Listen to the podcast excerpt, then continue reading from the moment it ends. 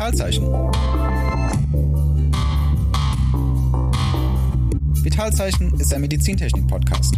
Mein Name ist Marc Müller und ich habe in diesem Podcast unterschiedliche Forscherinnen und Forscher zu Gast. Wir sprechen über Forschungsprojekte, aber auch über Karrierewege. Hiermit wollen wir die Landkarte der Medizintechnik in Deutschland, Europa und der Welt aufzeigen.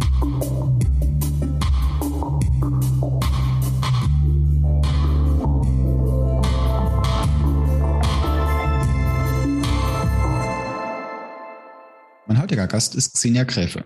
Xenia ist Postdoktorandin an der Uni Lübeck. Wir sprechen über ihren Weg in die Medizintechnik und aber auch ihren aktuellen Alltag als Postdoktorandin. Dazu zählen nicht nur Forschungsprojekte, sondern auch Themen wie Vorlesungen für Hebammen oder beispielsweise ein Labor für Ingenieurinnen. Wir sprechen aber natürlich auch über ihr Forschungsprojekt, ein bildgebendes Verfahren aufbauend auf magnetischen Nanopartikeln. Und dieses Projekt hat Xenia so sehr gepackt, dass sie es wahrscheinlich bis zur Rente noch weiter bearbeiten wird.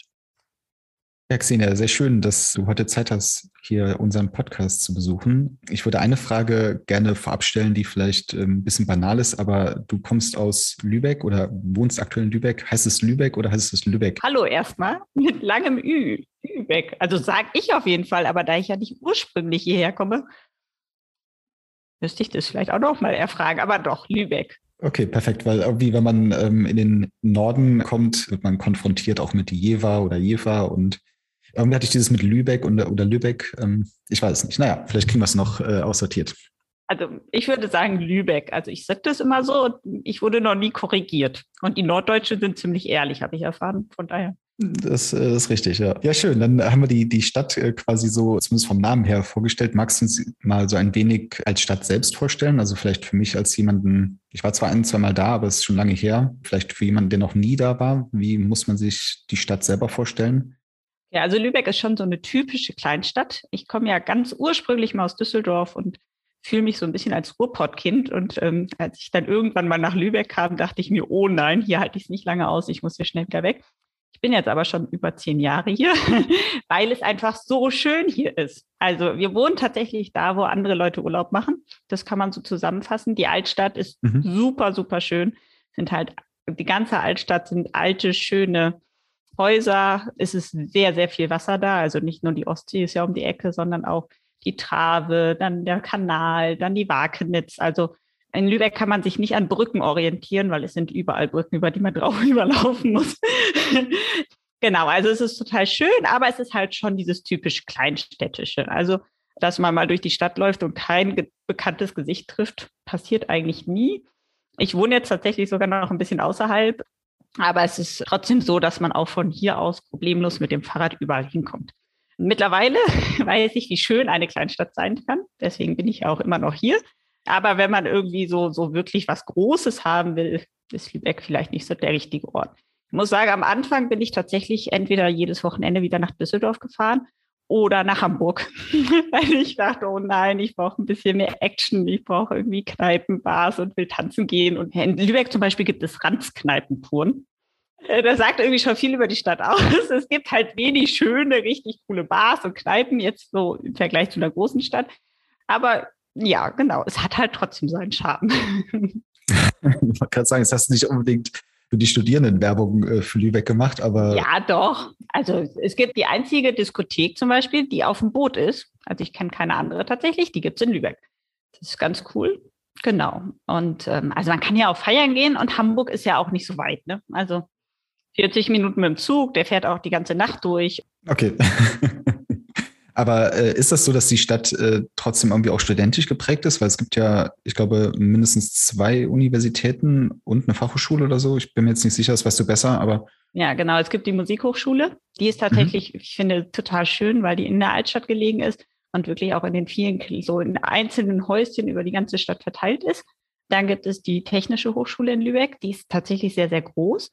Die Universität in Lübeck, die ist im Vergleich zu TH klein, also ist eine kleine Universität. Aber da kommen wir bestimmt nachher nochmal drauf zu, was da alles so trotzdem die Vorteile sind. Und dann gibt es noch die Polizeiakademie. Hm. Genau. Und die Hochschulen arbeiten tatsächlich auch ganz gut zusammen. Also es gibt zum Beispiel so Lübeck hoch drei. Ähm, das ist, glaube ich, auch dieses ein bisschen kleinstädtischer Vorteil. Es gibt die Possiel Stiftung. Possiel ist ein mittlerweile sehr großes Unternehmen. Die haben eine Stiftung, die unterstützen halt auch so die Hochschullandschaft. Also es gibt viele Studenten hier, auch tatsächlich sehr verteilt, also schon sehr, also schon technisch.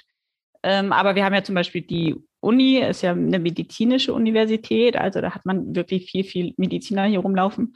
Auch ähm, durch das UKSH, also das Universitätsklinikum Schleswig-Holstein, hat man sehr gemischtes Klischee. Ich war eine Zeit in Karlsruhe und da hat man ja durch das KIT tatsächlich so viele technische Studiengänge. Also da gibt es noch eine pädagogische Universität, aber das ist ein ganz anderes Feeling. Also hier ist es viel gemischter und ich finde es viel sympathischer.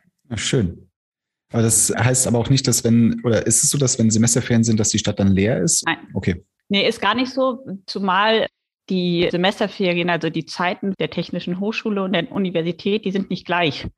Die sind um ein paar Wochen verschoben und dann also die Prüfungszeichen auch verschoben. Und wir haben sehr viele internationale Studierende tatsächlich, an der TH insbesondere. Und die leben ja auch einfach hier. Also die verschwinden dann meistens nicht irgendwie in den Semesterferien. Also man merkt nicht, dass Semesterferien sind. Also es ist keine reine Universitätsstadt, so dass man das Gefühl hat, okay, jetzt ist hier ein Loch. Und im Sommer kommen ja dann auch noch die Touristen, die füllen es dann ja. auch auf. Ist das dran, ja wenn, wenn wir jetzt, also hast die verschiedenen Hochschulen vorgestellt, du bist an welcher von diesen dann tätig? Also es ist ja bei Medizintechnik weiß man es nie so genau, ist man an der medizinischen, äh, an der Universität oder ist man an der technischen Hochschule?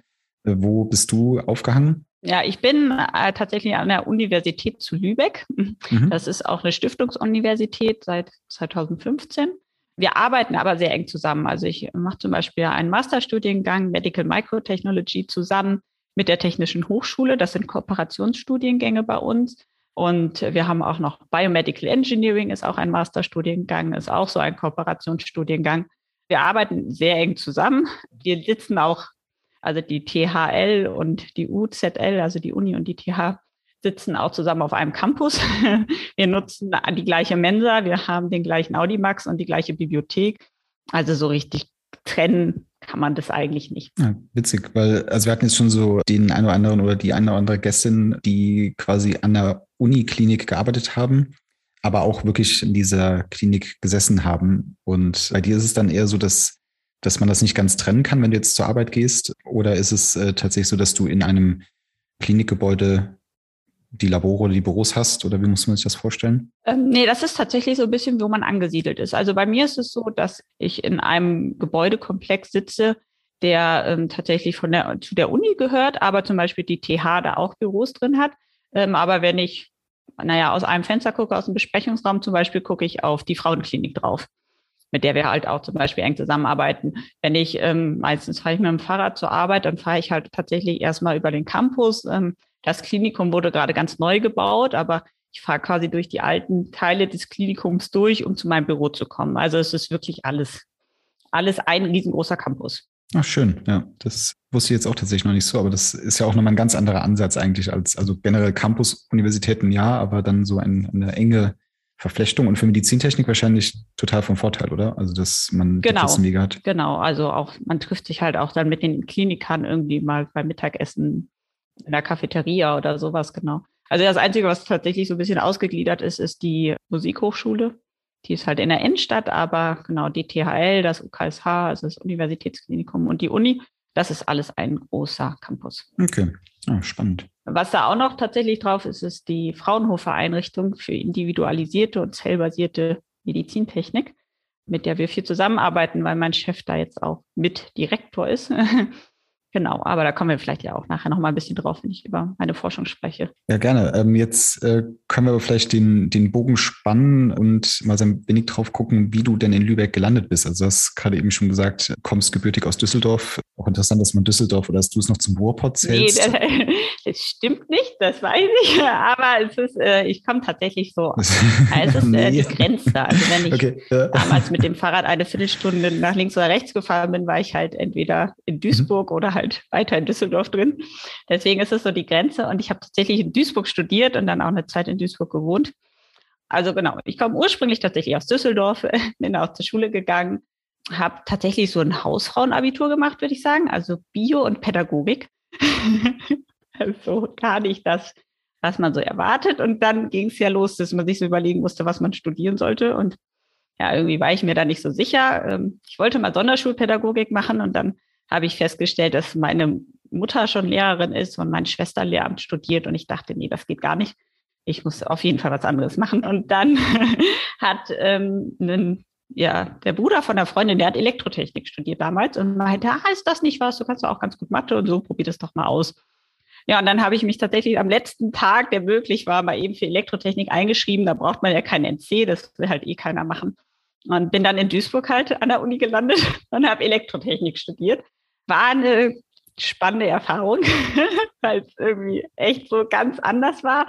Naja, ich habe mal angefangen und dachte so, ja, komm, wenn ich im ersten Semester die Hälfte der Klausuren irgendwie bestehe, dann mache ich weiter weil es, also, weil es mir schon Spaß gemacht hat, aber ich mir irgendwie nicht so sicher war, weil alle anderen Leute, die da saßen, hatten irgendwie wenigstens Mathe-LK oder Physik-LK und ich kam mir am Anfang tatsächlich manchmal ein bisschen verloren vor. Abgesehen mal von der Männer- und Frauenquote, die man in so einem Elektrotechnik-Studiengang hat. Stimmt, ja. ja, aber dann hat es mir tatsächlich viel Spaß gemacht und ich habe das durchgezogen und dann meinen Bachelor da gemacht und ähm, wollte dann aber tatsächlich, da gab es eine Vorlesung im Bereich Medizintechnik und in dem Institut habe ich dann auch gearbeitet und habe meine Bachelorarbeit in Duisburg am Fraunhofer Institut gemacht und mich da auch mit so Sensoren, die ja, Blutanalysen machen, beschäftigen. Also bin da schon so ein bisschen in die Richtung Medizintechnik reingerutscht. Und ähm, dann war ich mir ziemlich sicher, dass ich nach dem Bachelor halt nicht in Duisburg bleiben möchte, weil ich Medizintechnik machen will. Und habe mal so geschaut, was es gibt. Und ja, wie, wo will man denn hin? Wie weit will man weg und so? Und ähm, hat mir tatsächlich dann die von verschiedenen Universitäten, unter anderem tatsächlich auch von der Technischen Hochschule in Lübeck, das weiß ich noch ganz genau, einfach mal angeguckt, was sie so machen und äh, was mich da erwartet im Studium und bin dann ja zu, zu euch nach Hannover gekommen und habe bei euch den Master gemacht. Also Marco und ich haben zusammen unser Master gemacht. Ne? Ja, ich glaube, du warst ein bisschen schneller vielleicht sogar, ich bin mir gar nicht ganz sicher, aber genau. waren zumindest äh, häufig im, im Hörsaal, ja. Genau, und dann kam ja die Masterarbeit und der Master in Hannover baut ja ein bisschen mehr auf ja, Maschinenbau auf. Ich kam aus der Elektrotechnik, das ist ja jetzt nicht ganz weit entfernt, aber doch nicht so das Gleiche. Dann habe ich mir überlegt, ja, wie, wo ich dann die Masterarbeit schreiben möchte und bin dann tatsächlich in Karlsruhe gelandet, beim KIT bei Professor Dötzel und habe da meine Masterarbeit geschrieben, weil die halt wieder, also die machen auch Biomedizintechnik, aber kommen tatsächlich, bauen sich eher aus der Elektrotechnik aus bis dahin wusste ich auch noch gar nicht so wirklich, dass ich promovieren möchte. und dann war das Studium fertig und dann musste irgendwie so der nächste Schritt kommen.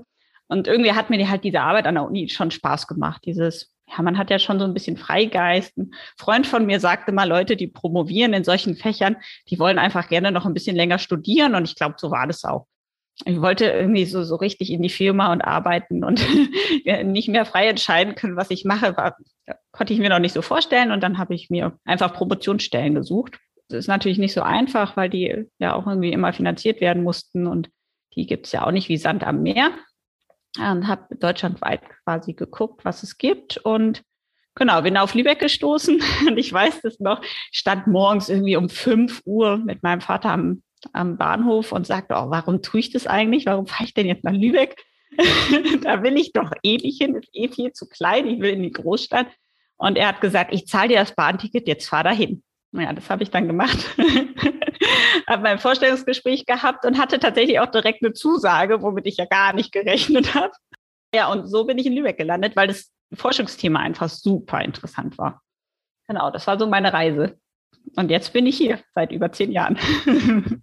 Ja, witzig. Also du hast so ein paar schöne Punkte gesetzt und einer war tatsächlich, dass du bis zum Master, bis zum Masterarbeit gar nicht wusstest, dass du promovieren willst. War das für dich dann generell gegenwärtig, also dass das so diese typische Karriere ist, dass man also im Hochschulkontext dann halt promoviert, wenn man fertig ist? Oder war es eher so, dass du in der Masterarbeit gemerkt hast, wie du gesagt hast, es macht irgendwie Spaß, an der Uni zu arbeiten, zu forschen und warum das nicht weitermachen, aber das vorher auch gar nicht so gefühlt hast in den Vorlesungen? Wie war das für dich vom Gefühl her? Ja, war, war bei vielen tatsächlich, mit denen ich da zusammen ähm, die Masterarbeit gemacht habe, so diese Frage, was mache ich denn jetzt und gehe ich in die Firma oder nicht? Jetzt konnte ich mir einfach überhaupt nicht vorstellen. Ich fühlte mich überhaupt noch nicht reif genug dafür, irgendwie in der Firma im schlimmsten Fall Personalverantwortung zu übernehmen und hatte eher so das Gefühl, ich, ich möchte auch so ein bisschen mein eigener Herr sein. Und ähm, das hat, merkt man ja auch so während seinen Abschlussarbeiten, dass wenn man Klar gibt es da Regeln, an die man sich halten muss und man hat ja auch irgendwie Aufgabenstellung, Aber wie man die jetzt auslegt und in welche Richtung man läuft, das kann man sich ja ziemlich frei einteilen. Und das ist, glaube ich, das, was mir so Spaß gemacht hat, wo ich gesagt habe, okay, das möchte ich gerne weitermachen. Obwohl es natürlich, also wenn ich so dann gesehen habe, okay, die Leute, die wirklich in die Firmen gegangen sind, was die für einen steilen Karriereweg gemacht haben und ich habe einfach ewig für meine Doktorarbeit gebraucht. da hatten wir, oh nein, ich werde hier nie fertig. Aber es hat mir immer Spaß gemacht. Also sonst hält man es auch nicht durch. Da ist wohl was dran, ja. ich finde, es ist halt schon irgendwie so abstrakt. Ne? Also wenn man, also es gibt, glaube ich, die Leute, die sich sehr konkret damit auseinandersetzen, ähm, wie so der, der Weg eingeschlagen wird, aber so dieses Verständnis für, was sind wissenschaftliche Mitarbeiter, was steht eigentlich hinter einer Doktorarbeit und ähm, wie wird man eigentlich Professorin oder Professor, das lernt man, glaube ich, so richtig dann erst, wenn man es, also wenn man in diesem wissenschaftlicher Dienstkosmos ist, oder? Also ja, ist so Learning by Doing. Ja, ne? ja. Läuft auch immer noch bei mir ja, sehr schön. Aber ich finde zum Beispiel, ich ähm, hatte mal vor langer Zeit, äh, waren wir im Rahmen von einem EU-Projekt dabei, wo wir einen Antrag stellen wollten, wo wir quasi so eine ziemlich straff organisierte Promotion, was ja in vielen anderen Ländern tatsächlich üblich ist, und also ein Promotionsprogramm zusammengestellt haben. Und also ich selber, obwohl ich das da zusammengestellt habe und ja quasi da alles habe einfließen lassen können, was ich interessant finde, habe gedacht, nee, so hätte ich nie promovieren wollen. Man ist zwar viel, viel schneller fertig, aber diese ganzen Erfahrungen, die man hat und wie oft, also ich meine, wenn ich meine Promotionsarbeit jetzt nochmal machen würde, wäre ich viel schneller fertig, weil ich halt nicht in 100 Sackgassen laufen würde, sondern einfach den Weg jetzt kenne. So, aber ich finde, das ist auch eine Erfahrung, die einen persönlich sehr, sehr viel weiterbringt. Und diese mega hohe Frustrationstoleranz, die man da einfach lernt, ist, glaube ich, was, was man gerade im wissenschaftlichen Umfeld sehr gut gebrauchen kann. Es fängt ja an, wenn man jetzt Anträge stellt. Ne? Also die Ablehnquoten, die sind manchmal echt demotivierend, aber irgendwie beißt man sich da trotzdem durch. ja, man wartet lange und äh, muss dann trotzdem nochmal ran. Ne? Das ist echt verrückt, ja. Genau, ja, genau. Und dann erst die Skizze und dann das nächste. Und ja. dass man den Vollantrag stellt und dann muss man immer noch Daumen drücken. So. Das zieht sich halt so im wissenschaftlichen Bereich so durch. Ja, absolut. Aber äh, auf der anderen Seite gebe ich dir recht, weil man, also eigentlich arbeitet man ja so im wissenschaftlichen Kontext und Promovieren ist ja so ein bisschen Freizeit mehr oder weniger. Ne? Das heißt, man ist in viele Projekte auch irgendwie eingebunden und lernt dadurch ja trotzdem nochmal Techniken, lernt Personen kennen. Also es hat irgendwie schon Vorteile im Gegensatz zu so einem straff organisierten, ohne Wertung jetzt aber eher verschultem Promotionssystem. Ne? Genau, aber also es ist schon, also mein Chef sagte mal, dass so eine Promotion auch eine Herzenssache sein muss und das würde ich unterschreiben. Also wenn man da nicht mit Herzblut rangeht, sondern sagt, okay, ich arbeite jetzt hier so meine 40-Stunden-Woche und danach ist Ende, dann macht es halt auch keinen Spaß. Also ich würde jetzt nicht sagen, man schafft es dann nicht, aber der Spaßfaktor fällt da tatsächlich nach hinten über. Ja, stimmt wohl.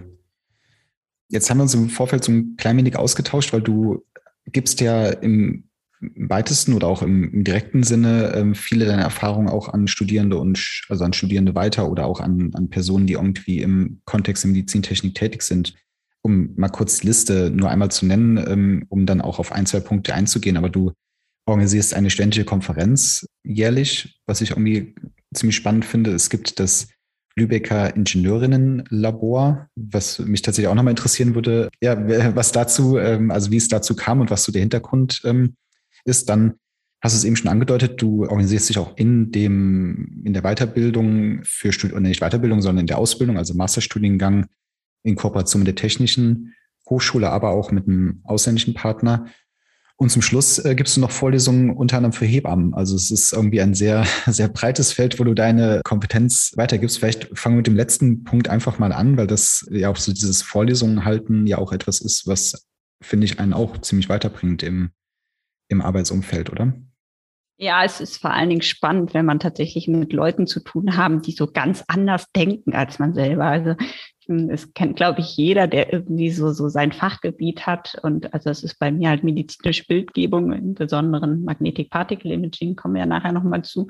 Und ähm, dann unter, also dann unterhält man sich mit Klinikern, mit denen man irgendwie zusammenarbeitet. Die sind aber schon ganz offen dafür. Ne? Also die würden ja nicht mit mir Kooperationen machen, wenn sie sich nicht für Technik interessieren würden. Aber wenn man dann eine Vorlesung für Leute halten, die in der Ausbildung sind und Hebarme machen oder Pflegekraft werden wollen, für die ist halt so Medizintechnik wirklich so, ja, Hauptsache das Gerät läuft. So, warum muss ich denn jetzt wissen, wie das funktioniert? Und das war für mich tatsächlich auch eine ganz spannende Erfahrung, als ich letztes Jahr eine Kollegin da vertreten hat, die im Mutterschutz war. Und ähm, dann war das auch alles noch online. und das Erste, das war ist wirklich, also, ist, also so gendermäßig total falsch gedacht, aber als Frau darf man das ja so sagen. Das Erste, was mir nämlich aufgefallen ist, ist, dass da eigentlich nur Frauen waren. Und wenn ich sonst irgendeine Veranstaltung mache, ist es so 50-50 oder eher irgendwie Männer. Und ich, also so diese ganzen Namen, das war so, oh, okay. Und ähm, dann ist es so, dass so Sachen, die für mich halt, also das hat man ja immer, ich meine, man in Vorlesung hält man ja über Themen, mit denen man sich selber gut auskennt und versucht, es Leuten beizubringen, die davon vielleicht noch nie was gehört haben. So, also man, es ist ja auch sinnvoll, dass man irgendwie einen Vorsprung hat. Aber der Vorsprung zwischen mir und Hebammen im technischen Bereich ist halt unglaublich. Das ist mir immer wieder aufgefallen, weil ich also ich die Sachen immer wiederholt habe und so und am Ende dann auch immer so dieses Feedback gab. Es war so schön, dass sie das auch drei oder viermal erklärt haben, ohne wütend dabei zu werden. Und eine ihrer Erklärungen hat dann doch irgendwie immer funktioniert. Das fand ich irgendwie war irgendwie so ein ganz schönes Feedback, weil es mir wirklich sehr, sehr schwer gefallen ist, mich auf so was ganz anderes einzustellen. Was aber für mich total spannend war, dass sie natürlich auch ganz andere Fragen gestellt haben. Ne? Also die haben sich da nicht damit beschäftigt, wie die Rekonstruktion geht oder was da Streustrahlung oder sonstiges machen, sondern die fragten so ganz simple Fragen, wo ich dann erstmal so, hm, okay, habe ich mir noch nie Gedanken drüber gemacht, muss ich mich selber mal informieren. Und also das war für mich total cool, weil ich einfach auch mal so eine andere Perspektive kennengelernt habe.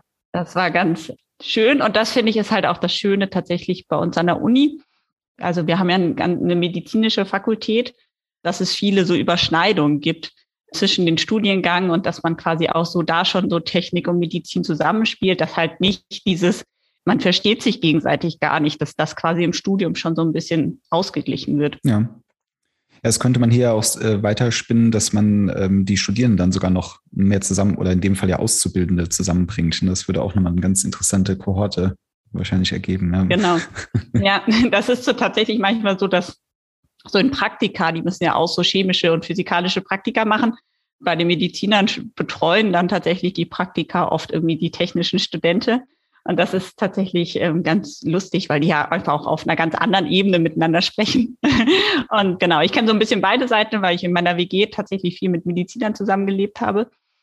Ja, das ist, ist, glaube ich, für alle ein ganz guter Austausch. Und das ist in Lübeck tatsächlich auch ganz schön, dass es nicht irgendwie einen Studiengang gibt, der so super dominant ist, sondern alle eigentlich ziemlich gleich vertreten sind oder dass sich das also auch irgendwie auf Partys, Erstsemester feiern oder so. Es durchmischt sich einfach total schön. Ja, auch eine sehr schöne Überleitung, weil wir dann ja äh, jetzt nochmal auf die Studiengänge selber oder auch die Masterstudiengänge zu sprechen kommen. Du hattest eben schon ein paar genannt.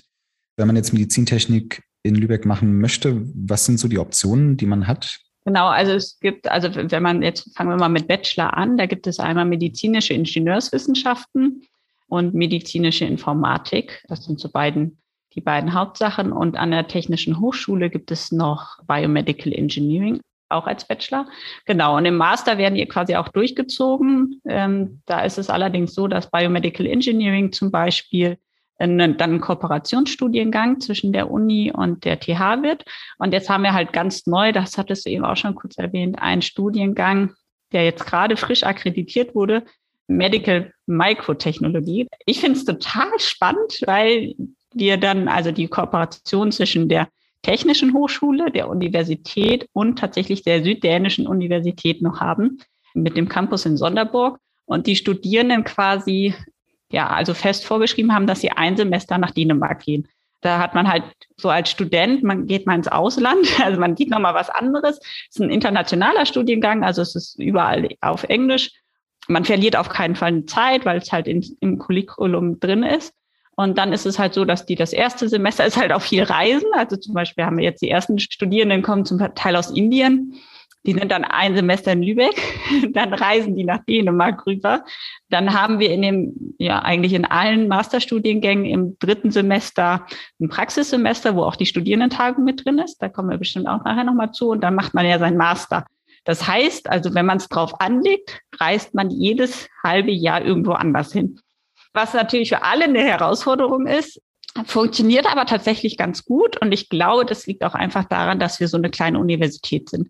Also ich muss sagen, ich habe in Duisburg ja studiert, dann war ich in Hannover. In Hannover waren wir auch schon sehr, sehr gut betreut, muss ich sagen. Also da gab es immer jemanden, dem man alle dämlichen Fragen stellen konnte. Ich weiß gar nicht mehr, wie er damals hieß, aber da musste man auch schon fast gar nicht mehr denken. Das war ich aus meinem Bachelorstudiengang ja nicht gewöhnt. Da hieß es nämlich immer nur, ja, lies doch deine Prüfungsordnung. Ja, und in Lübeck ist es auch so. Es gibt einen Studiengangskoordinator oder Koordinatorin immer für die eigenen Studiengänge. Und die sind super. Also die geben sich wirklich ganz, ganz viel Mühe und betreuen die Studierenden. Und deswegen klappt das halt auch so gut, dass man dann irgendwie mal im Ausland ist. Und halt auch dann mit der Wechsel mit Dänemark, gerade wenn die aus dem Nicht-EU-Ausland kommen, brauchen die ja für Deutschland ein Visum, dann brauchen die für Dänemark wieder ein Visum. So, das ist, glaube ich, für einen Studenten alleine schwer machbar, weil es ja auch immer so ein bisschen Zeitdruck gibt und dann sind ja auch noch Prüfungen dazwischen. Aber da wir so klein sind, in Anführungszeichen, klappt das tatsächlich ganz gut. Und ich finde es super spannend, weil ich jetzt einfach auch eine Kooperation mit Dänemark habe, was sowohl Forschung als auch so irgendwie doch ganz, ja. ganz schön ist. Das kann ich mir sehr gut vorstellen. Äh, du hast den, den Aufbau gerade vorgestellt, aber was steht hinter dem Begriff? Also welche Inhalte werden da noch transportiert? Oder was ist so der Fokus vielleicht auch? Also wir versuchen tatsächlich in allen Masterstudiengängen den Fokus so ein bisschen auf die wissenschaftliche Ausbildung zu legen. Also klar brauchen die im ersten und im zweiten Semester kriegen die jetzt, wenn wir jetzt bei Biomedical Engineering oder nee, nehmen wir mal hier Medical Microtechnology, weil das ja mit diesem Austausch mit Dänemark ist. Ähm, da ist die Grundvoraussetzung, dass die einen technischen Studiengang im Bachelor studiert haben. Und dann bekommen die im ersten Semester quasi in Lübeck die Grundlagen für Medizintechnik gelegt, also medizinische Bildgebung, wie funktioniert das, Sensorentechnik und sowas. Und dann gehen die nach Dänemark, kriegen da die Grundlagen für Mikrotechnik gelegt und können sich dann im dritten Semester, in diesem Praxissemester, quasi so ein bisschen selber überlegen, was wollen sie machen. Die können in Firmen gehen, die können aber auch an universitären Instituten bleiben und da ihr Praktikum absolvieren. Und dieses Praktikum schließt mit dieser Studierendentagung ab, wo tatsächlich die Studierenden einen wissenschaftlichen Beitrag leisten. Also die schreiben ein Paper, ein vierseitiges auf Englisch, halten dann auf der Konferenz, also machen am Review-Prozess mit, also die bewerten sich, also bewerten sich gegenseitig ähm, korrigieren gegenseitig ihre Beiträge. Dann werden die Beiträge immer nochmal von Dozenten, also auch von externen Dozenten. Also das ist tatsächlich wie wenn man so einen Journal Paper einreicht, nur dass es ein bisschen kleiner ist, begutachtet. Und dann, genau, dann kommt die Tagung und da halten die alle einen Vortrag und stellen ihr Poster vor. Und da sieht man einfach, dass ähm, der Fokus da tatsächlich auf dieser wissenschaftlichen Ausbildung liegt. Und da sind die tatsächlich auch dann sehr gut mitgewappnet. Also ist auch viel Arbeit für alle Beteiligten. ähm, aber also das, das ist tatsächlich, also als ich meine erste Konferenz machen musste, ich weiß nicht, wie es dir ging, Marc, aber ich war schon so, oh nee, also dann war es direkt auch noch ein Vortrag und dann steht man da vor irgendwie allen Leuten, die viel mehr Ahnung haben als man selber, weil man gerade erst irgendwie ein Jahr dabei ist. ja, und also ich glaube, unsere Studierenden sind, was das angeht, tatsächlich ganz gut gerüstet. Äh, klar, durch die internationalen Studiengänge ist das alles auf Englisch. Da sind die tatsächlich ganz gut ausgebildet. Genau. Und dann gehen die in ihre Masterarbeit, ne, die dann noch mal ein halbes Jahr dauert. Okay. Ja, schön. Dann haben wir die, die Studentenkonferenz jetzt so on the fly mitgenommen, finde ich tatsächlich einen super schönen Ansatz und wie du halt auch sagst, auch eine, eine coole Qualifikation einfach für ja, die spätere Karriere gegebenenfalls. Ne? Also das kann auf gar keinen Fall schaden, diese Hemmung da so ein bisschen zu nehmen. Ne? Ja, ich glaube auch tatsächlich, dass wenn man das mitgemacht hat, kann man sich, glaube ich, unter wissenschaftlichem Arbeiten viel mehr was vorstellen, als ich mir das damals vorstellen konnte, weil das tatsächlich ja so in die Richtung geht. Ne? Es ist natürlich sehr angeleitet und sehr strukturiert, aber das ist ja das, was Wissenschaftler so machen. Ne? Also forschen und veröffentlichen. Richtig, ja. Im Idealfall auf jeden Fall. Dann äh, können wir vielleicht mit dem, äh, mit dem Labor noch den, den Deckel auf deine Aktivitäten im Bereich der Ausbildung machen und dann so langsam zur, zur Forschung vielleicht rübergehen. Was versteckt sich hinter Lila? Ah, das Lübecker Ingenieurinnenlabor. Das ist ganz spannend. Wir haben an der Universität eine Schülerakademie. Das ist quasi die, genau, das Dach. Und da gibt es verschiedene Initiativen und eine Initiative ist das LILA, dieses Lübecker Ingenieurinnenlabor. Da versuchen wir einfach tatsächlich ähm, Schüler, ganz unterschiedliche Altersklassen, für Ingenieurswissenschaft zu begeistern. Wir haben teilweise Workshops, die wir anbieten. Beim Götzdale nehmen wir daran teil, machen da Workshops mit denen. Das ist natürlich Corona-bedingt jetzt tatsächlich auch alles online. Wir haben immer eine äh, Spring School, die ist jetzt auch wieder im April. Die geht jetzt über KI, also die hat immer so verschiedene Themen. Und genau, wir versuchen einfach, ja, Männlein, Weiblein, alles was geht, äh, von der Schule direkt für Ingenieurswissenschaften zu begeistern. Haben dazu verschiedene Angebote. Was wir auch machen, ist ein Juniorstudium, was wir organisieren. Das heißt, dass Schüler, die geeignet sind, die Möglichkeit bekommen, während, also in ihrer Oberstufenphase, während der Schule immer ein bis zwei Vorlesungen zu hören.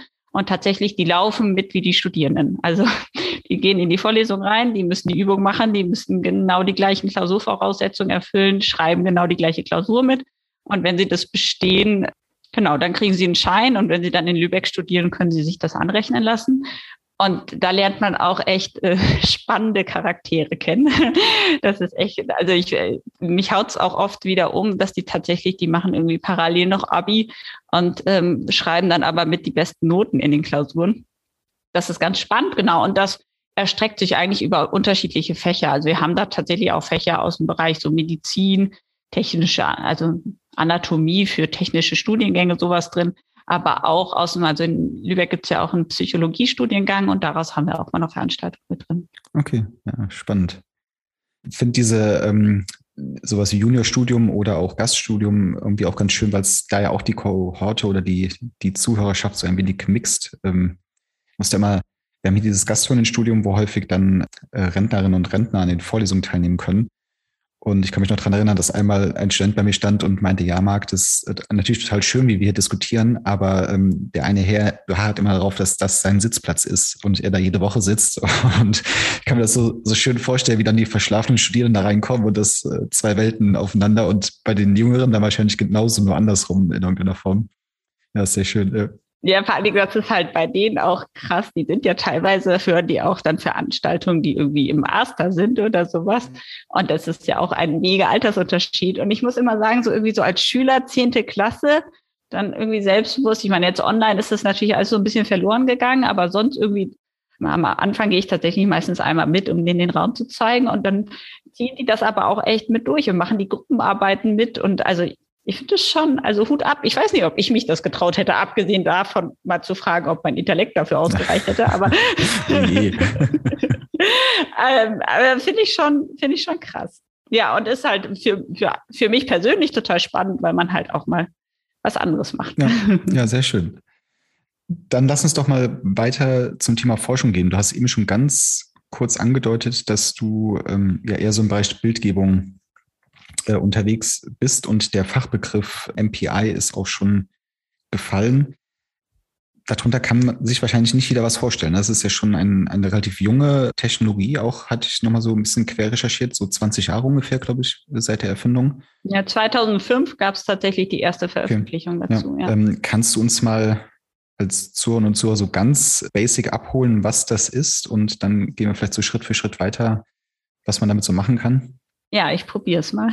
genau, also Magnetic Particle Imaging ist eigentlich äh, magnetische Partikelbildgebung, wenn man es einfach mal eins zu eins übersetzt. Das Einzige, was wir eigentlich machen, sind magnetische Partikel abbilden.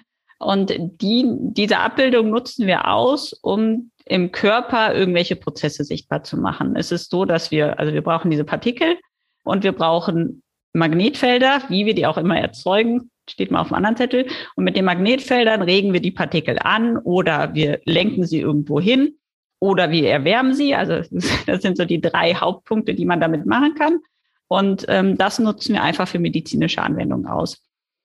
Was ich zum Beispiel, und damit man so ein bisschen anschaulicher mache, in welchem Bereich ich mit der Frauenklinik auch kooperiere und mit der Radiologie ähm, am UKSH, ist, dass wir versuchen, diese Partikel dafür zu nutzen, um den Wächter-Lymphknoten beim Brustkrebs sichtbar zu machen. Also der Wächter-Lymphknoten ist quasi der Lymphknoten, der als erstes von Tumorzellen befallen sein würde. Und heutzutage ist es so, dass man meistens einen radioaktiven Stoff oder halt einen Farbstoff benutzt, den in die Nähe des Tumors injiziert. Der wandert dann wie quasi auch die Tumorzellen über das, über die Lymphbahnen zu diesem Wächter-Lymphknoten und dadurch markiert man den. Und dann kann man den zum Beispiel mit dem Geiger-Müller-Zähler über dieses Piep dollert, Piep weniger doll lokalisieren oder detektieren besser. Und das macht man aber interoperativ. Das ist nämlich auch total spannend, weil wir ja so nah aneinander sind. kann ich mal eben rübergehen und mir so eine OP angucken. Fand ich mhm. total cool. Ja, stimmt. Aber beim Geiger-Müller-Zähler ist es tatsächlich so, dass dann die Axilla aufgeschnitten wird und man ähm, dann den Geiger-Müller-Zähler tatsächlich mit diesem Geiger-Müller-Zähler in, in, die, in die Axilla hineingeht, um tatsächlich diese Lymphknoten, also manchmal sind es zwei, manchmal ist es einer, es können auch mal drei sein, aber um die zu detektieren. Dann nimmt man die heraus und dann werden die einfach in der Pathologie untersucht, ähm, ob sich dort schon Tumorzellen ähm, angesammelt haben oder nicht. Und da wird dann die weitere Therapie mit angeschlossen. Genau. Und ähm, Magnetic Particle Imaging kann man halt dann dafür nutzen, dass man den Wächter-Lymphknoten quasi vor der OP schon ganz genau lokalisieren kann, dass ich eine viel kleine Operationswunde habe. Und dazu werden diese magnetischen Nanopartikel halt auch in die Nähe des Brustkrebs, also des Brusttumors injiziert, wandern genauso über die Lymphbahn, sammeln sich dann in diesem Wächter-Lymphknoten an und ich kann die halt mit Hilfe von MPI abbilden und kann es dann vorher sehen. MPI hat mehrere Vorteile. Also ich habe quasi 3D, also ich kann es in einem Volumen machen. Also das heißt, ich kann super genau sagen, okay, der ist jetzt an diesem Punkt. Die Auflösung ist natürlich ist immer abhängig von welchem System man spricht, aber die ist sehr, sehr gut. Ich habe eine hohe Sensitivität, also ich brauche nicht unbedingt viele Partikel, um festzustellen, da sind welche. Und ich bin echtzeitfähig. Das kommt vor allen Dingen, wenn man jetzt so an ja, Intervention, kardiovaskuläre Intervention oder sowas denkt. Wenn ich jetzt einen Katheter zum Beispiel mit dem Partikel beschichte, dann kann ich den in Echtzeit während der Anwendung quasi abbilden und brauche nicht wie jetzt Standard einen C-Boden. Also ich kann auch ganz viel Strahlung verzichten. Wenn ich Stents zum Beispiel damit beschichte und dann mit MPI dann diese Partikel ins Blut bringe, dann kann ich ja den Blutfluss beobachten. Und da ich ja nur die Partikel sehe, also ich sehe keine körpereigenen Strukturen und die Stents stören mich auch nicht, habe ich nicht das Problem, dass ich zum Beispiel so Instant-Stenosen nicht abbilden kann, weil ich da quasi durchgucken kann. Also die Stents selber sind für MPI im Idealfall unsichtbar. Und genau, das ist, hat sehr, ich kann nur noch ganz viel weiter drüber reden. Also es hat super viele medizinische Applikationen. Und genau, damit beschäftigen wir uns. Und ich bin tatsächlich also auf der Seite der Hardware. Also ich habe so ein Gerät gebaut während meiner Promotion. Habe Spulen gewickelt, um Elektromagnete zu bauen, habe verschiedene Filter gebaut, um möglichst reines Signal zu kriegen. Und genau, habe so ein, so ein Gerät mal zusammen gebastelt, ähm, um damit Bildgebung zu machen. Das war meine Promotionsarbeit. Du kennst es also wirklich in- und auswendig, das kann man mit Fug und Recht äh, behaupten. Ja. Ähm, du hast eben, ich habe so ein paar Notizen gerade nebenher gemacht, weil es für mich auch komplett neu ist und das gerade, es ist echtzeitfähig. Ähm, und als Studentin, Student kennt man ja das MRT mit einem ähnlichen Ansatz. Das ist ja wahrscheinlich dann eine der großen Vorteile gegenüber dieser etablierten Technologie, oder? Und, und gibt es weitere? Also wie würde man sich das, also wie kann man es voneinander abgrenzen vielleicht? Im Vergleich jetzt zu Echtzeitfähigkeit denkt man oft an CT und solche Sachen. Wir haben aber den Vorteil, dass wir keine radioaktive Strahlung haben, weil das alles über Magnetfelder läuft. Dann, wenn man Magnetfelder hört, sagst, kommt man direkt so auf MRT. Genau, da haben wir aber den Vorteil, dass wir viel, viel schneller sind. Was man aber immer berücksichtigen muss, ist, dass wir, wie gesagt, wir sehen immer nur die Partikel. Also wir sehen keine anatomischen Strukturen. Gerade welche Anwendung man haben will, muss man natürlich irgendwie noch ein anderes Bild nutzen und darunter legen, damit man es so ein bisschen einsortieren kann. Obwohl das lernt man auch dann von den Klinikern, dass die sagen, das brauchen wir gar nicht unbedingt. Wir wissen, wo wir sind. So, für mich persönlich war das immer so eine ganz komische Vorstellung, dass die quasi, die sehen dann, man kann halt auch dann verschiedene Partikel benutzen, die ganz leicht unterschiedliche Antworten geben. Und wenn man die dann als Bild darstellt, sind die einen zum Beispiel grün und die anderen rot. So, und dann habe ich das Gefäß ist dann grün dargestellt, weil da Partikel X drin ist und mein Katheter ist mit Partikel Y beschichtet, der ist dann rot und dann sehe ich tatsächlich so einen roten Punkt durch eine grüne Masse durchlaufen. Und das reicht denen, weil ich immer so dachte, oh nee, man braucht ja so irgendwie, man stellt sich das so vor wie so ein Stadtplan, so ich will doch wissen, wo mein Auto langfährt, auf welcher Straße. Aber naja, die kennen uns halt so gut, dass ihnen das reicht. ähm, aber Genau, also das muss man immer berücksichtigen, tatsächlich bei der Bildgebung. Der Vorteil ist, also wir haben keinerlei radioaktive Strahlung. Ähm, wir sind echtzeitfähig. Äh, wir können das in einem 3D-Volumen sehr genau abbilden und sind sehr, sehr hochsensitiv, so dass wir tatsächlich, dass es wahrscheinlich die Möglichkeit geben wird, dass man Zellen abbilden kann. Also wenn man Zellen mit diesen Partikeln verknüpft, dass man diese abbilden kann. Und das ist natürlich total spannend, weil man dann ähm, die Stammzellen und so weiter, solche Sachen wirklich sich mal angucken kann, wie laufen die da tatsächlich ab im menschlichen Körper. Und ähm, Nanopartikel sagt man oft, gerade von Schülern oft, die sagen irgendwie so Nanoplastik und Nano ist doch irgendwie meistens blöd. Das sind bei uns aber eigentlich äh, Eisenpartikel. Also der kennt der Körper, die werden ganz normal über einen Eisenstoffwechsel abgebaut. Ist manchmal ein Nachteil für uns, weil die zu schnell aus dem Körper wieder rauskommen. Deswegen kann man die zum Beispiel auch irgendwie so in Blutkörperchen einbauen, dass sie ein bisschen länger zirkulieren. Aber die sind halt für, für einen menschlichen Körper, es sei denn irgendwie, der hat gerade eine Eisenüberlagerung in der Leber. Klar, für so einen Patienten ist das jetzt nicht so super.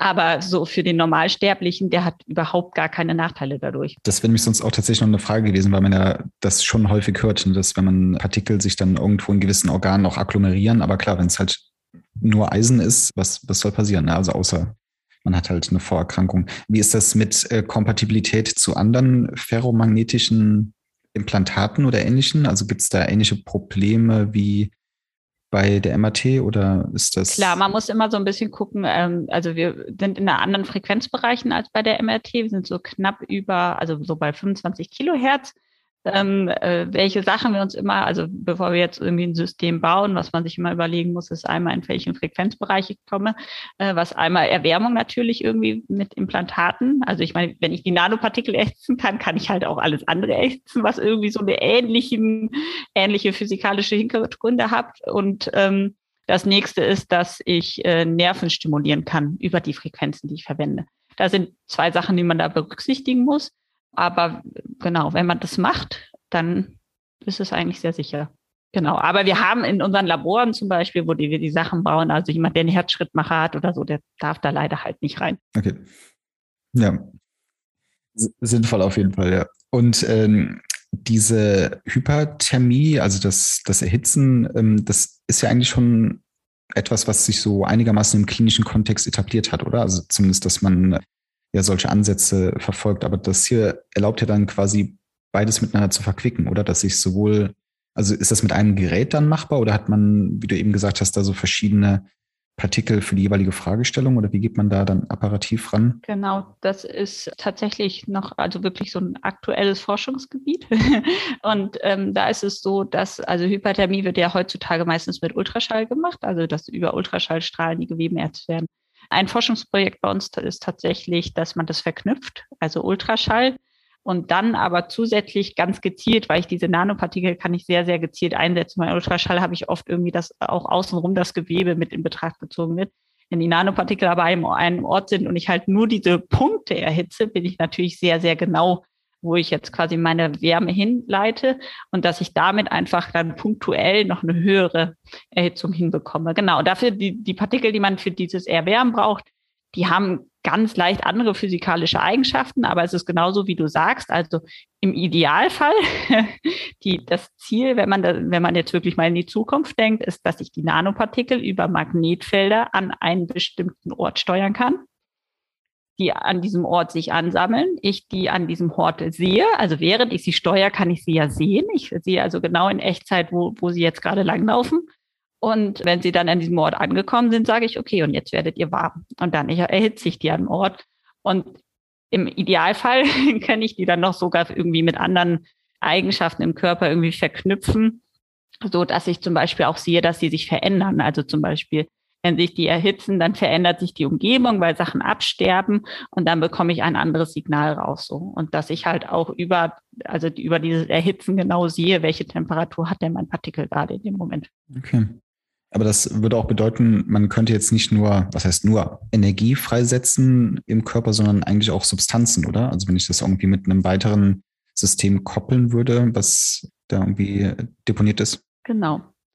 Also wenn ich mir vorstelle, dass ich die Nanopartikel irgendwie mit einem Antibiotikum, also mit einem Therapeutikum, also mit irgendeinem ja, Medikament oder sowas verknüpfe, genau, dann könnte ich das mhm. genau an diesen Wirkort hinlenken und durch Erwärmung sagen, okay, jetzt geht die, die ja, Packung ja. auf und das Medikament okay. kommt raus. Ah, spannend.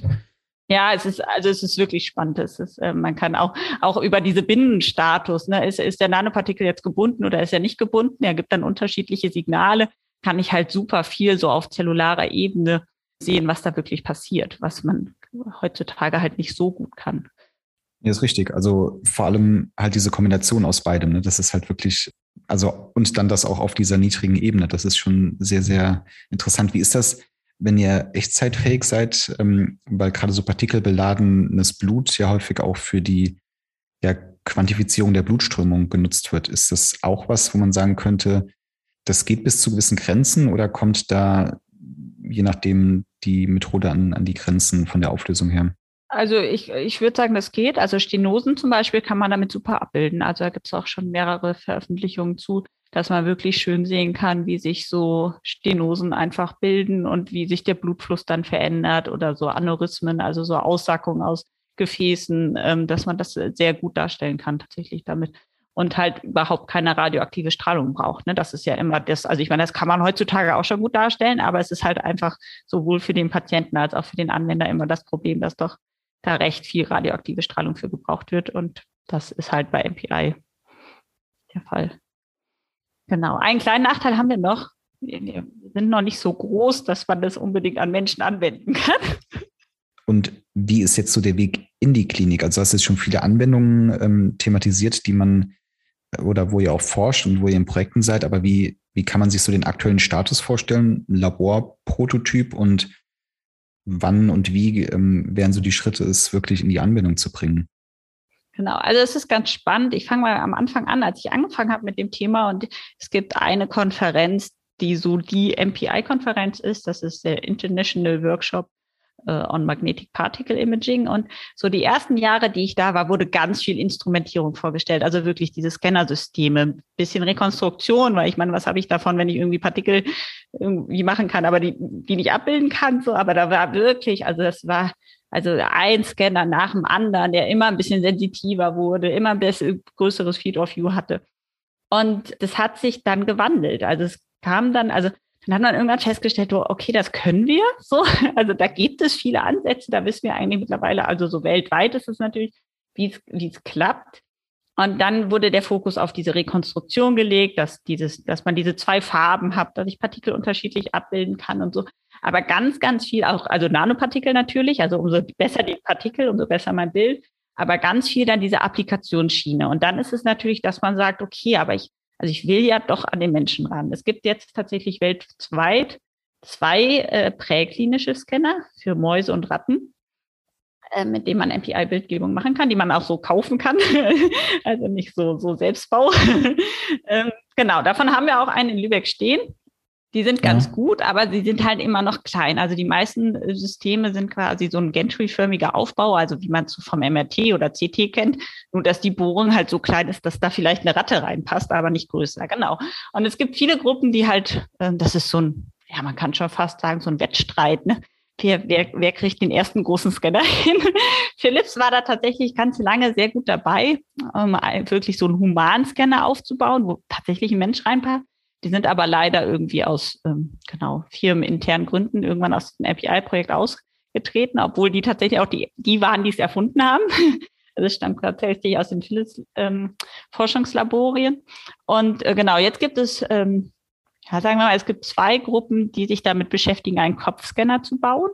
Das halt irgendwie noch so eine überschaubare Dimension ist. Wir am Institut selber haben zum Beispiel einen Scanner, also die Idee war, einen Scanner für so Mini-Picks zu bauen. Während wir das gemacht haben, haben wir aber festgestellt, dass es tatsächlich schon sehr ambitioniert war und sind dann auf Hasengröße runtergegangen. Kommt hm, natürlich auch so ein mhm. bisschen darauf an, welche Magnetfelder man haben möchte, aber die Ströme und Spannung und also die Leistung, die in dem System sind, die wegzukühlen und die tatsächlich gut unter Kontrolle zu haben, ist, ist wirklich nicht trivial. Und das macht halt vielen Leuten das Problem, wenn man das, das hochskalieren möchte. Womit ich mich auch in der Doktorarbeit beschäftigt habe, ist, dass wir die ähm, ganzen Spulensysteme, also alles, was die Felder erzeugt und wieder empfängt, auf eine Seite packen. Dass wir kein, quasi kein Gentry-förmiges System haben, sondern einen einseitigen Aufbau im Endeffekt. Single-sided, darunter ist es mal im Begriff. Da gibt es zwei Systeme. Einmal den, den wir halt in Lübeck entwickeln, den ich in meiner Doktorarbeit dann weiterentwickelt habe und ein in der USA. Die haben zwei unterschiedliche Feldgeometrien, die die aufbauen, aber sind halt beide so einseitig angefangen. die haben natürlich den großen Vorteil, dass ich die einfach an, von einer Seite an die Menschen hinanfahren kann oder ich kann die in, in den Tisch einbauen und den Menschen oben drauflegen. haben aber natürlich auch den Nachteil, kann man sich denken, wenn die Felder alle irgendwie auf einer Seite erzeugt werden, werden die natürlich, wenn ich weiter weg bin von meinen felderzeugenden Spulen, wären die Felder natürlich viel kleiner. Das heißt, ich habe nicht so ein starkes Eindringvermögen. Aber die sind für diese Wächter-Lymphknotenbiopsie zum Beispiel, die ist ja, diese Wächter-Lymphknoten sind sehr nah unter der Haut. Gerade beim Mammakarzinom sind, ist das natürlich ein Weg, den man gehen kann, um doch relativ, also um schneller in die Klinik zu kommen. Aber äh, Single-Sided würde aber auch bedeuten, dass du die Fähigkeit verlierst, 3D zu rekonstruieren oder gibt es da einen Kniff, wie man das ähm, quasi löst? Genau, es gibt einen Kniff okay. über den Aufbau der Magnetfelder. Also jedes Magnetfeld bekommt eine andere Frequenz und ähm, über die Frequenz laufe ich eine bestimmte Bahn ab und darüber, wie die Partikel auf die Frequenz bei der Bahn antworten, kann ich die 3D-Kodierung hinbekommen. Also ich habe dann, wenn ich jetzt ein dreidimensionales äh, Bild machen will, habe ich tatsächlich drei unterschiedliche Frequenzen laufen. Was natürlich dann Probleme hat, weil die mischen sich natürlich. Also wenn die alle schön einzeln bleiben würden, wäre es super. Aber hat man Mischfrequenzen, das ist dann nachher dann eine Herausforderung. Probleme gibt es ja nicht, ne? Eine Herausforderung bei der Rekonstruktion. Ja, ja ist richtig. Ja. Sehr schön. Ähm, die andere Herausforderung hast du aber gerade ja auch genannt, dass also es klingt so, es müsste Forschung betrieben werden, aber auch so ein wenig, dass man vielleicht technologisch noch nicht so ähm, aufgestellt ist, dass man gewisse Sachen vielleicht fertigen oder bereitstellen kann. Also es, ähm, es gibt ja irgendwie immer beides. Ne? Also wenn man geforscht hat, weiß man eigentlich, wie es gehen könnte. Aber die aktuelle Industrie, nenne ich es jetzt mal, ist nicht in der Lage, entsprechende Bauteile zu fertigen oder gewisse Wirkungsgrade bei, bei Kühlung oder was auch immer zu bereitzustellen. Wo wo siehst du gerade den größeren Knackpunkt bei dieser Skalierung? Ich glaube, der Hauptknackpunkt ist, also ich glaube, das mit der Leistung und dass man das runterkühlt und dass man das in den Griff kriegt, ich glaube, das ist möglich. Ähm, was man dann aber tatsächlich nochmal mehr betrachten muss, ist dann auch wieder die Auswirkung auf den Patienten. Also wenn ich die Frequenzen dann zum Beispiel ändere, um einfach ähm, das darüber ausgleichen zu können, dann muss ich wieder mehr auf die Erwärmung und die Nervenstimulation achten.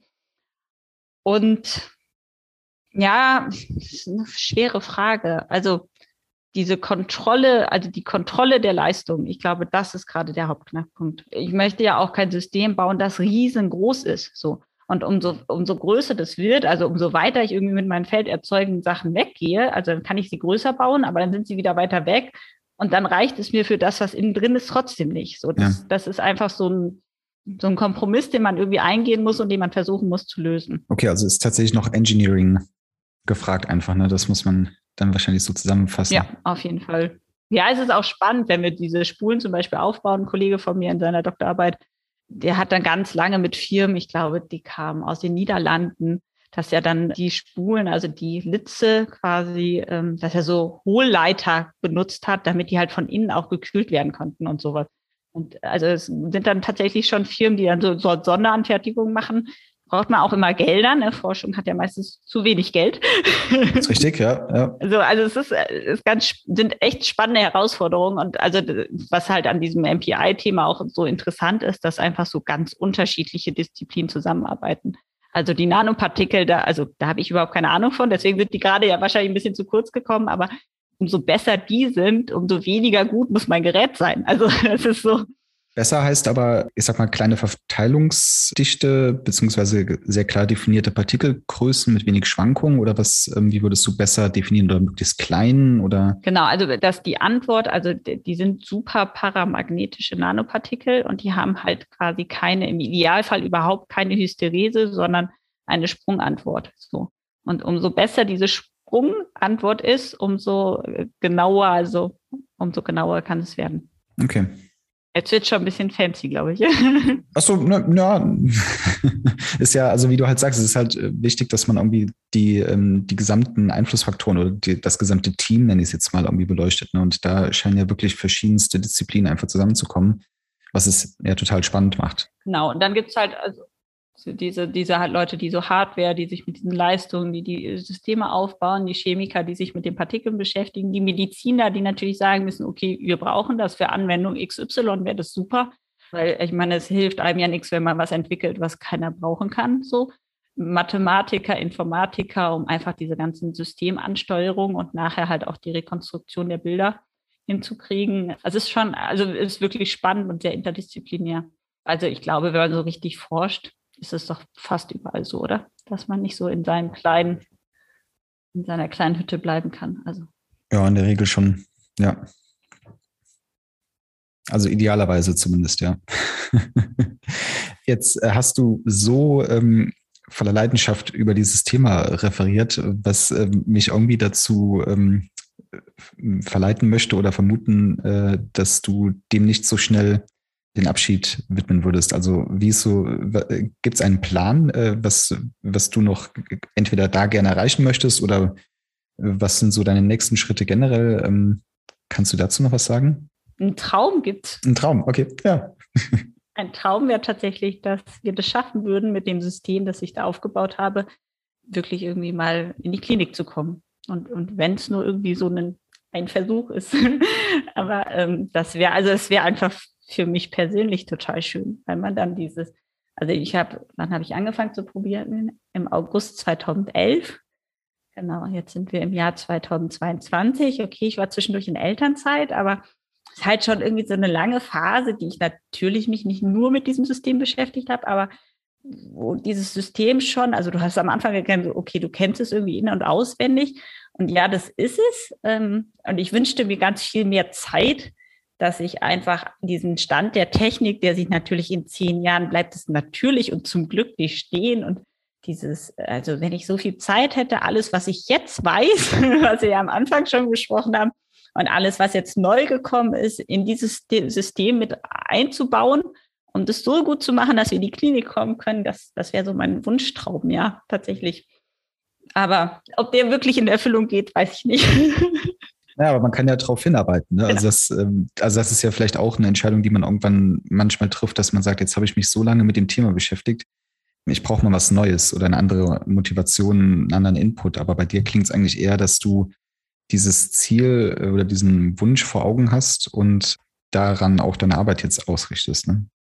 Weil es tatsächlich so, wo du so anderen Input sagst, ich mache gerade noch so eine Weiterbildung zu Regulatory Affairs im Bereich Medizintechnik, weil das einfach, das habe ich durch diese, dieses Gespräch mit den Klinikern, wie, wie kann man denn in die Klinik kommen, was gibt es denn da alles und CE-Kennzeichnung und also das ist ja ein Riesenfeld. Und ja, damit habe ich, also ich habe erst dieses Jahr damit angefangen, hänge auch ein paar Monate zurück, glaube ich. Aber also das ist tatsächlich was, wo ich, was ich so, so ein bisschen im Rahmen dessen neu für mich entdeckt habe, dass ich, okay, wenn ich dieses Ziel erreichen will, muss ich halt mein, mein Horizont sehr, sehr viel erweitern, um einfach dieses, weil das ist auch dieses, dieses Gefühl, okay, ich, ich habe da was entwickelt, also eigentlich ja ich in meinem stillen Kämmerchen und mein Ziel war, meine Doktorarbeit damit fertig zu kriegen und Bild zu machen. Und Jetzt ist halt dieses Ziel zu sagen, okay, ich will da tatsächlich mal einen Menschen drauflegen, wo ich so das Gefühl hätte, okay, ich würde da sofort meine Hand drauflegen. Ne? Aber möchte ich die Verantwortung für jemand anders übernehmen, der da irgendwie oben drauf kommt? Und äh, genau, deswegen bin ich so ein bisschen in die Schiene reingegangen und mache da gerade so eine Weiterbildung, um einfach so, so mal zu wissen, okay, welche gesetzlichen Anforderungen, die braucht man natürlich nicht für so einen Prototypen, der in der Uni steht, aber das ist schon ganz spannend, irgendwie sich irgendwie da mal reinzuschauen und sich damit mal auseinanderzusetzen. Und dann denkt man sich, oh nein, hätte ich das alles vorher gewusst, so technische Dokumentation und wie, wie man das alles auf und oh, wird einem ganz anders. Aber das ist äh, vielleicht nochmal ein ganz schönes äh, Thema zum Schluss, weil es ist ja nicht minder wichtig für die Studierenden und jetzt ohne ähm, Bashing oder Werbung zu betreiben. Ich hatte es irgendwie vor zwei Jahren, habe ich diese Ausbildung auch gemacht. Ich sage jetzt nicht wo, weil ich tatsächlich nicht ganz so begeistert von dem Ausbildungsformat selber war. Ne? Also die Inhalte super wichtig, aber im Endeffekt führt es bei mir jetzt dazu, dass wenn man aus der Universität kam und diese Ausbildung macht, dass einem so dieser Praxisbezug fehlt. Also dass man diesen Prozess, was spielt damit rein, hätte ich mir gewünscht, dass man es an einem Produkt durch diese Weiterbildung zum Beispiel durchführt, um das mal wirklich zu verinnerlichen. Und sonst war es halt sehr abstrakt und ich suche mir jetzt immer wieder die Unterlagen raus und gucke, wie es funktioniert.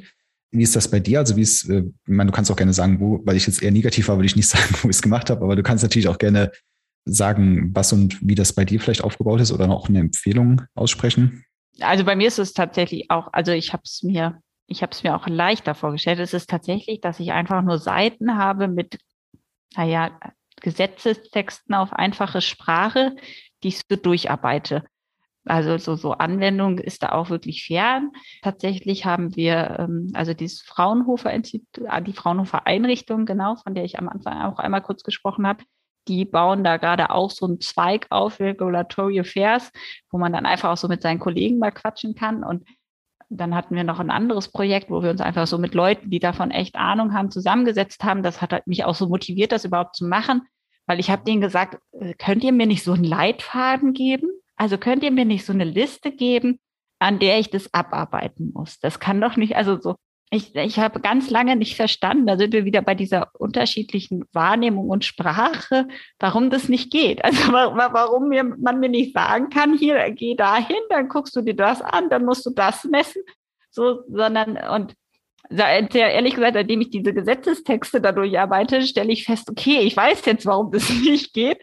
Und ähm, muss mir aber tatsächlich, also wie du auch sagst, so selber in meinem Kopf, ich habe ja jetzt irgendwie persönlich schon irgendwie sowas im Kopf, worauf ich achten möchte. So, das muss ich mir aber selber herstellen. Aber ich glaube, das gibt es halt nicht. Also ich würde mir das auch wünschen, dass es irgendwie, dass man sagt, hier, ich habe Produkt XY und wir gehen den Weg jetzt mal durch von, ich habe noch gar nichts, nur eine Idee, bis ich will es nachher in die Klinik bringen. Also ja, schön, ja. Die Fortbildung an ja. sich ist schon echt eher öde. Aber dieses, äh, dieses Vernetzen, was danach im, nachher so im Kopf stattfindet und auch einfach, wenn ich mit den Kollegen dann aus diesem Bereich spreche, dass ich die irgendwie, ich kann die viel besser verstehen, seitdem ich das mache. Das, das hilft mir einfach schon weiter. Ja, absolut. Ja, und auch äh, natürlich irgendwie für gewisse Projekte. Ne? Das ist halt, ähm, wie du sagst, schon, schon hilfreich, dass man auch die Gegenseite des Industriepartners vielleicht versteht und sagt, ja, da hängt dann doch noch ein bisschen mehr dran, als einfach nur das Produkt zu entwickeln. Genau, und es gibt ja jetzt auch tatsächlich so Studiengänge, ne, die sich genau damit beschäftigen. An, an der TH gibt es auch so einen. Ja, und das ist, also so, ich weiß gar nicht, wenn ich jetzt nochmal studieren würde, ob ich das vielleicht. Ah, es ist, äh, es ist schon, schon, schon sehr trocken, ne? aber ähm, vielleicht an die Studierenden gerichtet. Also ich glaube, wenn man sich da spezialisiert, hat man aktuell wahrscheinlich eine Jobgarantie, weil der Markt da, glaube ich, sehr leergefegt ist äh, aufgrund der Gesetzesänderungen. Ja, ja, ja, das auf jeden Fall. Aber, aber nur Jobgarantie und viel Geld verdienen sollte nicht die, Aus die alleinige Motivation sein, etwas Im, zu Im Idealfall nicht, das stimmt wohl. aber es äh, lässt zumindest über gewisse Sachen hinwegblicken. Wenn der Schadensersatz groß genug ist. oh Gott, ja. also ich finde es halt einfach spannend, weil ich so im Hinterkopf habe, ähm, so, so, oh, das hätte ich vielleicht doch dann irgendwie damals, also wenn ich das vor zehn Jahren schon gewusst hätte, dann hätte ich das ja so und so gemacht, so, dann wäre es ja jetzt viel leichter gewesen, ähm, so in dem Hinblick. Also von daher den Tipp an alle Studierenden, wenn es so ein Wahlpflichtfach gibt oder sowas, der sich damit beschäftigt, ich glaube, es macht auf jeden Fall Sinn, dass sie sich das mal anzuhören, weil man da einfach so ein ganz anderes Feeling dafür kriegt. Ja, definitiv. Vor allem, weil die Dozenten in der Regel ja dann oder Dozentinnen aus ähm, den Rechtswissenschaften beispielsweise kommen oder halt ganz lange Erfahrung haben und einen da schon das nochmal so ein bisschen zumindest verständlich meistens rüberbringen. Aber wie gesagt, es ist halt schon sehr, sehr abstrakt für die Ingenieurin oder den Ingenieur, dass man da keine keine Checklisten oder keine Programmablaufpläne hat. Aber gut, das und auch nicht so mit der Hand arbeitet. So. Also ich äh, vermisse das ja so, seitdem ich Postdoc ja. bin, dass ich so wenig im Labor bin und so viel irgendwie dann doch so Organisationssachen vom Rechner mache. Und genau, und das gehört ja auch dazu. Ne? Sitzt mal vorm Rechner und lernt was. auch gut, aber manchmal würde ich gern mal wieder eine Spule wickeln oder sowas. ja, Xenia, voll schön. Das hat mir super viel Spaß gemacht heute, ähm, so mal durch die Themen zu gehen, aber auch ähm, vieles, was ich absolut weder auf fachlicher Ebene noch auf äh, persönlicher Ebene wusste. Sehr, sehr schön. Vielen Dank, dass du dir hier die Zeit genommen hast äh, und uns ja mal hinter die Kulissen von einigen Sachen hast blicken lassen. Und ich wünsche auf jeden Fall viel Erfolg. Also ich hoffe, dass, dass du irgendwann schreibst und sagst, so, jetzt ist es in der Klinik, komm vorbei, guck's dir an. Das würde mich sehr freuen, auf jeden Fall, ja. Oh ja, vielleicht, wenn wir grau und grauhaarig und Urenkelkinder ja, das haben. Könnte, könnte sein, ja. Hoffen wir es nicht. Dann könnt ihr alle mal wieder an mich ja. denken. Nein. Vielen Dank für die Einladung. Fand ich auch echt spannend. War so auch so mein erstes so Gespräch darüber. Ja. War cool. Schön, das freut und mich. Genau. Ich hoffe, vielleicht animiert es ja mal den einen oder anderen Medizintechnik zu studieren oder mir eine E-Mail zu schreiben und noch mal ein paar Fragen zu stellen, wie es denn so in Lübeck ist. Ja. Das ist nämlich echt schön hier. Ja, super. Wir packen äh, deine Kontaktdaten auf jeden Fall in die Infos zu der Folge und dann kann man dir ja sehr, sehr gerne schreiben bei Interesse oder, oder, oder auch Fragen. Das wäre auch schön. Super, ich danke dir. Mach's gut.